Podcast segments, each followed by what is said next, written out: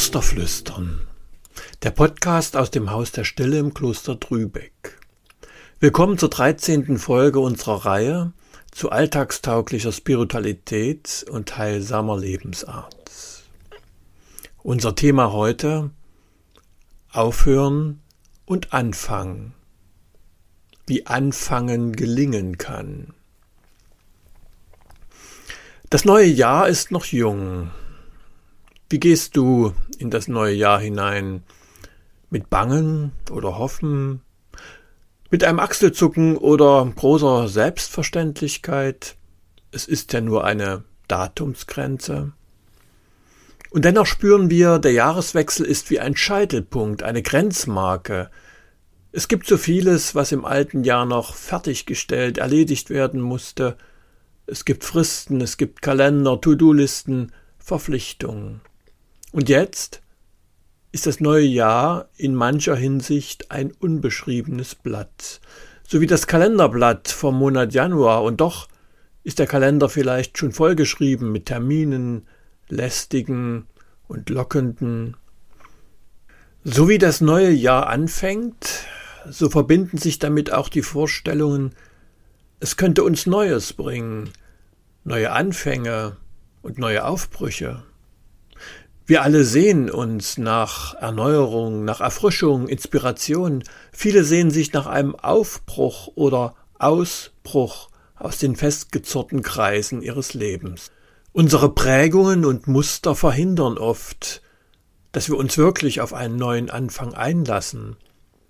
Wir versuchen so oft etwas Neues anzufangen, ohne mit etwas Altem aufzuhören.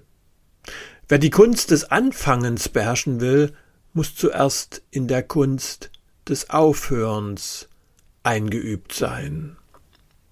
Das Aufhören wird oft unterschätzt. Wir wollen ständig etwas Neues dazu haben und überladen unser Leben. Das Aufhören können ist aber Voraussetzung dafür, dass das neue Raum gewinnen kann und sich entfaltet. Aufhören, das ist eine große Kunst. In meine Kurse zu christlicher Meditation kommen oft Menschen, die nach dieser Erfahrung im Alltag zumindest einen kleinen Anfang setzen möchten. Sie wollen ihrem Leben einen neuen Akzent verleihen, eine Zeit des Gebets im Alltag platzieren, mehr Zeit in der Natur verbringen, andere Prioritäten setzen, mehr in Beziehung investieren. Sie sind dann oft enttäuscht, weil sich davon so wenig umsetzen lässt und sie kläglich scheitern. Warum ist das nur so schwer? fragt mich eine Frau. Ja, weil es uns so schwer fällt, etwas Altes loszulassen und einen Raum für Neues zu bereiten. Du kannst nicht zu deinem gewohnten Tagespensum eine Zeit der Meditation obendrauf setzen und dir Dinge vornehmen, für die du keinen Raum hast. Theoretisch könntest du weniger in sozialen Medien unterwegs sein, weniger Filme streamen, früher zu Bett gehen, um am Morgen eine möglichst wache Zeit für das Gebet zu haben. Praktisch ist das dann irgendwie nicht möglich. Wir sind oft gefangen in unseren Gewohnheiten, die auch ein Suchtpotenzial in sich tragen können, die uns betäuben, zerstreuen, gefangen nehmen. Es gibt in jedem Leben die Möglichkeit, Prioritäten zu verschieben. Es ist nur die Frage, bin ich wirklich bereit dazu? Und kann ich mit etwas aufhören, um Raum zu schaffen für einen Anfang? Um neu anzufangen, braucht es also ein Aufhören, Loslassen und zuerst einen ungeschönten Blick, eine Bestandsaufnahme auf das, was mich beschäftigt und in Beschlag nimmt. Oft machen wir uns ja selbst etwas vor über unser Leben oder werden blind für das, was so läuft oder nicht läuft. Manchmal raffen wir es gar nicht mehr, wie viel uns an Dingen beschäftigt, mit denen wir aufhören könnten und die uns vielleicht nicht einmal gut tun. Eine Kursteilnehmerin erzählte mir, was ihr in der Stille alles aufgegangen ist, was sie als Ballast in ihrem Leben empfindet und was sie gern aufgeben würde. Die Zeit in der Stille hatte zumindest ihren Blick dafür erhellt, was ihr Leben überlagert und überfüllt. Was sie mit dieser Erkenntnis im Alltag macht, das ist dann eine andere Frage. Es gibt so viele Sachzwänge und Muster, die uns immer wieder davon abhalten, etwas zu beenden. Da gibt es die merkwürdige Doppeldeutigkeit des Wortes aufhören.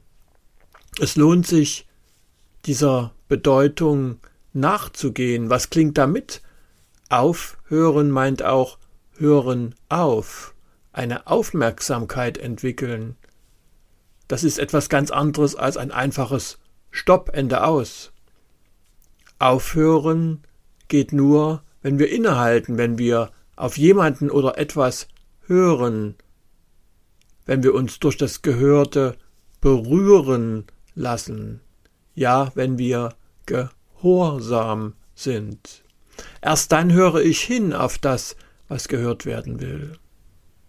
Nach dem Aufhören, Aufmerken, Aufsehen braucht es noch etwas, damit das neue Raum gewinnt. Es braucht ein Einüben in das Neue und einen Platz dafür. So wie es alte Gewohnheiten gibt, die mich schwächen und fesseln, so kann ich neue Gewohnheiten einüben, die mich stärken und Freiräume schaffen. Als ich mein Englisch auffrischen wollte, stellte ich schnell fest, dass ich in der Absicht hängen bleibe, wenn ich dem nicht einen Platz zuweise und in eine Gewohnheit komme. Also wies ich meinem Vorhaben einen Platz im Tag zu, 15 Minuten am Ende meiner Mittagspause. Das hat zumindest relativ oft geklappt, und irgendwann wurde es so zur Gewohnheit, dass ich mich nicht einmal mehr dazu aufraffen musste und von allein daran dachte. Allerdings, ich musste etwas anderes dafür lassen. Bis dahin habe ich gern mittags länger in meiner Zeitungs-App gelesen. Letztlich genauso ist es, wenn ich mir vornehme, mir täglich eine Zeit des Gebetes und der Meditation zu nehmen. Ich muss dem einen geschützten Ort, eine freigemachte Zeit zuweisen. Etwas anderes muss aufhören und begrenzt werden. Das heißt, wenn ich morgens meditieren will, muss ich entweder früher zu Bett gehen, damit ich am Morgen wach genug bin, oder ich muss etwas anderes lassen. Noch etwas kann zu einer starken Kraft werden, die einen Anfang unterstützt und initiiert. Inspiration. Meister Eckhart drückt das so aus. Und plötzlich weißt du, es ist Zeit, etwas Neues zu beginnen und dem Zauber des Anfangs zu vertrauen. Manchmal fällt in uns die Erkenntnis, dass es gut und sinnerfüllt ist, etwas zu beginnen. Der Gedanke erfüllt uns ganz und motiviert und energetisiert. Es gibt einige Menschen, die in meinen Kursen zum Herzensgebet eine so tiefe Erfahrung gemacht haben, dass sie auf eine Weise inspiriert waren, diesen Weg auf jeden Fall zu Hause fortzusetzen. Und bei einigen hat es geklappt, oft erst nach wiederholtem Anlauf, bei anderen ist es versandet. Ich denke da an das Gleichnis, das Jesus erzählt von dem Mann, der im Acker einen Schatz findet und alles dafür hergibt, und dem anderen, der die Perle entdeckt und alles dafür hergibt. Wenn etwas unsere Sehnsucht tief berührt, wenn etwas wirklich zum Glänzen kommt, wenn wir den Schatz im Acker unseres Lebens gefunden haben, dann sind wir bereit, dafür viel einzusetzen. Je stärker der Impuls, desto leichter wird das Loslassen. Und manchmal braucht es auch den richtigen Zeitpunkt, den Kairos, die sich erfüllende Zeit, damit uns etwas so berühren kann und wir so offen sind für die Kraft zum Loslassen und Anfangen. Exemplarisch für einen Neuanfang und Aufbruch ist die Gestalt Abrahams in der Bibel. Er hört einen Ruf Gottes, ein Aufbruchssignal. Dieser Ruf hat seine Sehnsucht berührt, so dass er bereit war, die angestammte Heimat und seine Sippe zu verlassen, aufzubrechen, neu anzufangen. Nicht jeder kann wie Abraham Neuland beziehen, doch ich kann aus alten Gewohnheiten ausziehen und mich in neuen Erfahrungsräumen einwohnen. Menschen, die mir berichten, wie es ihnen gelungen ist, täglich eine Zeit der Stille und der Meditation in ihren Tag zu integrieren, erzählen mir, wie die Landschaft ihres Lebens dadurch eine andere Stimmung, eine andere Atmosphäre bekommt. Das Leben schmeckt anders. Die Grundstimmung verändert sich. Immer wieder sind Menschen ernüchtert, frustriert über ihr Scheitern beim Anfang. Es erscheint zu fruchtlos, überfordernd. Im Lukas-Evangelium gibt es die schöne Szene, wo Jesus morgens am See den Fischern mit Petrus begegnet, die gerade nach einer vergeblichen Fahrt ohne Fang ihre Netze säubern. Und Jesus sagt zu Petrus, Fahrt hinaus ins Tiefe und werft eure Netze erneut zum Fang aus. Darauf spricht Simon Petrus, Meister, wir haben die ganze Nacht gearbeitet und nichts gefangen aber auf dein Wort hin will ich die Netze auswerfen. Die Antwort, die Petrus gibt, greift viel von dem auf, was uns oft hindert, ins Boot zu steigen, hinauszufahren, die Netze auszuwerfen. Wir haben die ganze Nacht vergeblich gearbeitet und nichts gefangen.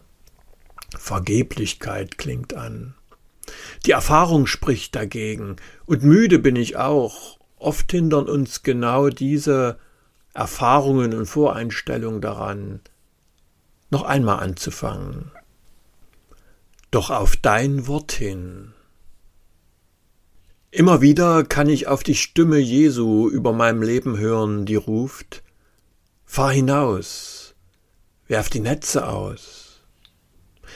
Das ist mein Impuls, der mir hilft, die Schatten der Vergeblichkeit hinter mir zu lassen und mich einzulassen auf das, was ich zeigen will.